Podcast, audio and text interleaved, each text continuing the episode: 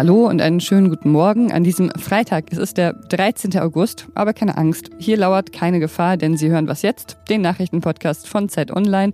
Ich bin Pia Rauschenberger und bei uns geht's heute um die Frage, ob man sich eigentlich noch testen muss, wenn man schon geimpft ist und darum, wen die verschiedenen Parteien mit ihren Wahlprogrammen eigentlich entlasten wollen. Hier kommen jetzt aber erstmal die aktuellen Nachrichten. Guten Morgen, ich bin Christina Felschen. Afghanistans zweitgrößte Stadt Kandahar ist den Taliban in die Hände gefallen. Wenige Stunden zuvor wurde die drittgrößte Stadt Herat eingenommen. Weil die Extremisten das Land in rasantem Tempo erobern, versuchen die USA und die EU bei Friedensverhandlungen auf eine schnelle Waffenruhe hinzuwirken. Noch während des Truppenabzugs schicken die USA und Großbritannien kurzzeitig wieder Verstärkung.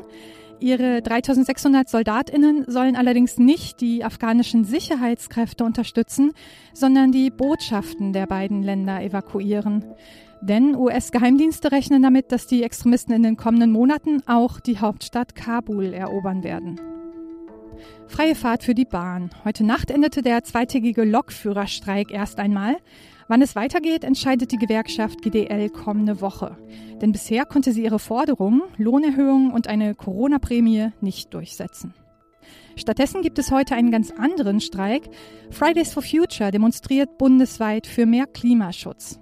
In Frankfurt am Main protestiert die Bewegung gegen die Finanzwirtschaft, die fossile Energieträger unterstützt. Auch in Hamburg und Lübeck sind Aktionen geplant. Redaktionsschluss für diesen Podcast ist 5 Uhr.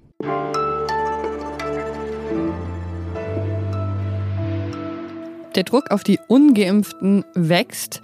Die Corona-Tests werden ab dem 11. Oktober kostenpflichtig sein für Menschen, die sich freiwillig nicht impfen lassen. Darüber haben wir ja hier schon gesprochen und darüber wurde auch insgesamt sehr viel berichtet. Aber was machen eigentlich die Geimpften währenddessen? Können die sich eigentlich entspannt zurücklehnen? Darüber spreche ich jetzt mit dem freien Journalisten Tom Kattwinkel, der gerade einen Text für Zeit Online über das Thema Tests für Geimpfte geschrieben hat. Hallo Tom. Hallo Pia. Wenn ungeimpfte ab Ende August ins Kino wollen, ins Fitnessstudio oder zum Friseur, dann brauchen sie bald wieder einen aktuellen Schnelltest. Für geimpfte gilt das ja nicht. Ist das fair?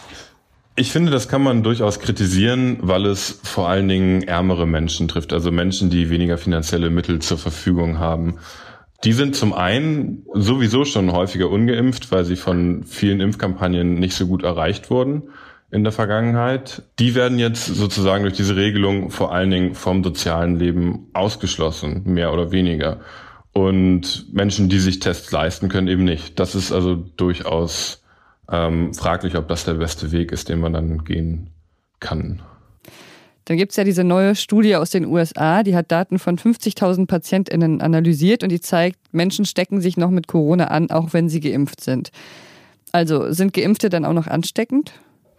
Genau, und das ist ein, das zweite große Problem an dieser Debatte. Das suggeriert ja, diese Regelung, die jetzt getroffen wurde, dass von Geimpften eigentlich keine Gefahr mehr ausgeht, dass sie das Virus nicht weitergeben können. Das ist de facto aber nicht so.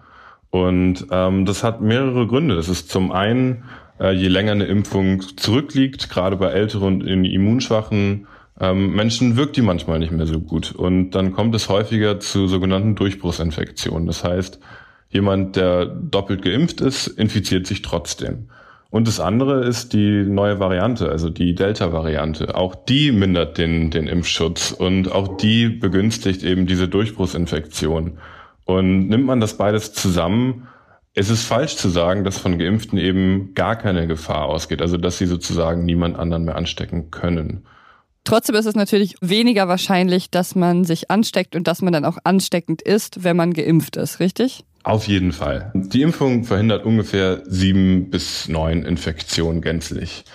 Sowohl symptomatisch als auch asymptomatisch. Und zum anderen führt die Impfung auch dazu, dass die Viruslast, also die Menge an Viren, die im Nasenrachenraum sind, das ist so das Maß für Ansteckung in der Virologie, dass diese Viruslast bei Geimpften schneller abfällt.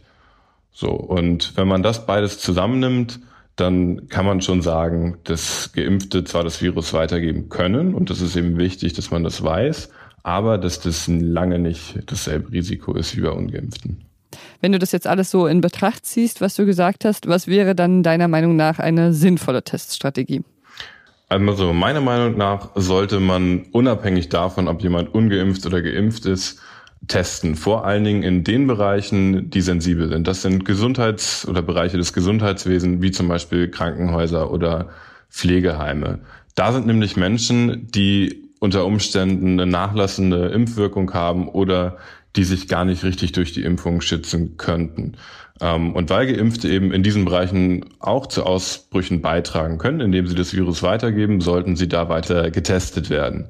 Wenn es jetzt um andere Bereiche geht, des öffentlichen Lebens zum Beispiel, also seines Restaurants, Hotels oder, oder, oder, ähm, dann ist das letztlich eine politische Entscheidung. Also eine Entscheidung, welche Infektionszahlen man am Ende tolerieren möchte.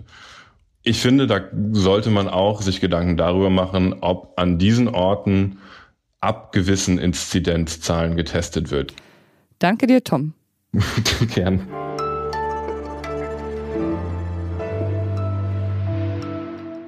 Und sonst so? Die Bartgeier Walli und Bavaria wurden im Juni in den bayerischen Alpen ausgewildert aber ob so eine Auswilderung dann auch klappt, ist natürlich immer so eine heikle Frage. Die beiden sind, waren ja noch oder sind noch Jungvögel und ob sie es dann in der Natur mit all den Unwägbarkeiten schaffen, das war nicht so sicher und ist es noch nicht. Es ist eine recht aufwendige Mission. Alles in allem, HelferInnen tragen den beiden regelmäßig Futter in ihre Gegend, damit sie auf keinen Fall verhungern. Aber ich kann hier zum Glück vermelden, es sieht gut aus für die beiden. Inzwischen haben sie beide fliegen gelernt nach sehr vielen Versuchen. Die zwei Bartgeier kann man übrigens im Internet beobachten. Es gibt da zwei Webcams, die alles aufzeichnen, was sie so treiben. Aber was ich noch besser finde, auf YouTube gibt's äh, so Best-of-Videos mit den aufregendsten Momenten der letzten Monate. Und da ist alles dabei, von den ersten Flugversuchen über Essen, Baden und Steine umschmeißen. Sehr zu empfehlen. PolitikerInnen behaupten ja gerne mal, dass sie etwas für die kleinen Leute tun wollen. Inwieweit das dann Wirklichkeit wird, ist aber eine andere Frage. Mein Kollege Marc Schieritz ist unser Steuerexperte und er hat sich die Wahlprogramme der Parteien angesehen und versucht zu verstehen, wer da eigentlich entlastet wird. Hallo Marc. Hallo. Du schreibst in deinem Text in der Zeit, der kleine Mann habe es in die Wahlprogramme der Parteien geschafft. Wo findest du ihn da? Ja, also wenn man sich die Steuerkapitel anschaut der Parteien, also die wirtschaftspolitischen Pläne, dann fällt auf, dass, äh, obwohl die Parteien ja sehr unterschiedlich sind, ähm, die alle dasselbe wollen. Also in, eigentlich in allen Wahlprogrammen äh, steht drin, dass kleine und mittlere Einkommen, das ist das, der Begriff, ähm, entlastet, besser gestellt oder was auch immer äh, werden. Und was mir selbst gar nicht so klar war und äh, was ich damit erstaunt festgestellt habe, dass es wirklich bei allen drin steht. Also von der AfD bis zur CDU, bei, von den Linken bis zur FDP. Diese, in diesem Ziel sind die sich alle einig. Aber wie soll das dann genau funktionieren, diese steuerliche Entlastung, dass dann netto wirklich mehr rausspringt? Also was die alle vorhaben, ist, ähm, dass sie äh, bei der Einkommenssteuer, also Lohn- und Einkommenssteuer, darum geht's dann meistens, dass sie sagen, so, ähm, da wollen wir Leute mit, ähm, mit mittleren und geringen Einkommen entlasten. Das heißt, dass die Steuersätze, die man bezahlen muss, wenn man 10, 15.000 Euro, 20, 30.000 Euro im Jahr verdient, im Jahr jetzt verdient, dass die gesenkt werden sollen.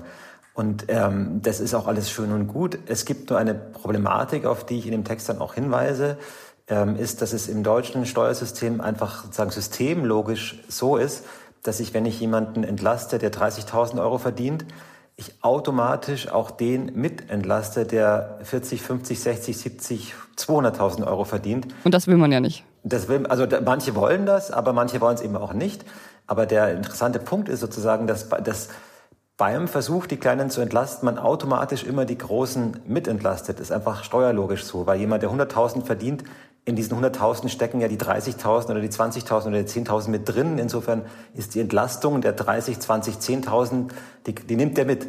Und das hat dann einfach zur Folge, dass dieser Versuch, die Kleinen und Mittleren zu entlasten, entweder sehr teuer ist, weil man durch die Bank die Steuern für alle senkt, kostet viel Geld, oder aber, wenn man dieses Geld nicht ausgeben will, diese ähm, Steuerentlastungen halt sehr, sehr niedrig ausfallen. So, und da scheiden sich dann jetzt dann die Parteien. Also da gibt's ähm, einige, die sagen, okay, ähm, weil das so ist, entlasten wir die Kleinen und belasten die Großen sozusagen. Die SPD, das, die Linkspartei und die Grünen vermutlich. Das sind die SPD und die Grünen und Linken, die sagen, ähm, damit gelingt es uns, diese Entlastung wirklich auf die Kleinen und Mittleren zu fokussieren. Oder CDU und FDP, die sagen, äh, nee, das wollen wir nicht, wir wollen keine Steuererhöhungen, deswegen entlasten wir alle durch die Bank. Und deswegen sind deren ähm, Entlastungen äh, dann auch erheblich teurer. Also es gibt eine Studie des ZEW aus Mannheim, Forschungsinstitut, ähm, die kommen bei der FDP auf 80 Milliarden im Jahr. Ähm, also das ist dann schon eine ganze Menge. Und wo wollen die das dann wieder reinholen, das Geld? Ja, das bleibt auch ein bisschen unpräzise. Also mehr Wachstum, ähm, Einsparungen bei Bürokratie. Im Prinzip kann das schon funktionieren, aber bei den Beträgen, um die, die das geht, sagen die meisten Ökonomen, das ist ähm, völlig äh, unmöglich. Also da muss man dann entweder das Versprechen zurücknehmen äh, oder es ähm, über, über Schulden finanzieren. Das kann man natürlich immer machen. Danke dir, Marc, für die gute Erklärung. Ja, danke dir. Und das war was jetzt für heute Morgen. Heute Nachmittag hören Sie hier dann das Update mit meiner Kollegin Erika Zinger. Ob Sie Fans von Bartgeiern sind oder nicht, das können Sie uns gerne schreiben an wasjetzterzeit.de. Ich bin Pia Rauschenberger. Machen Sie es gut.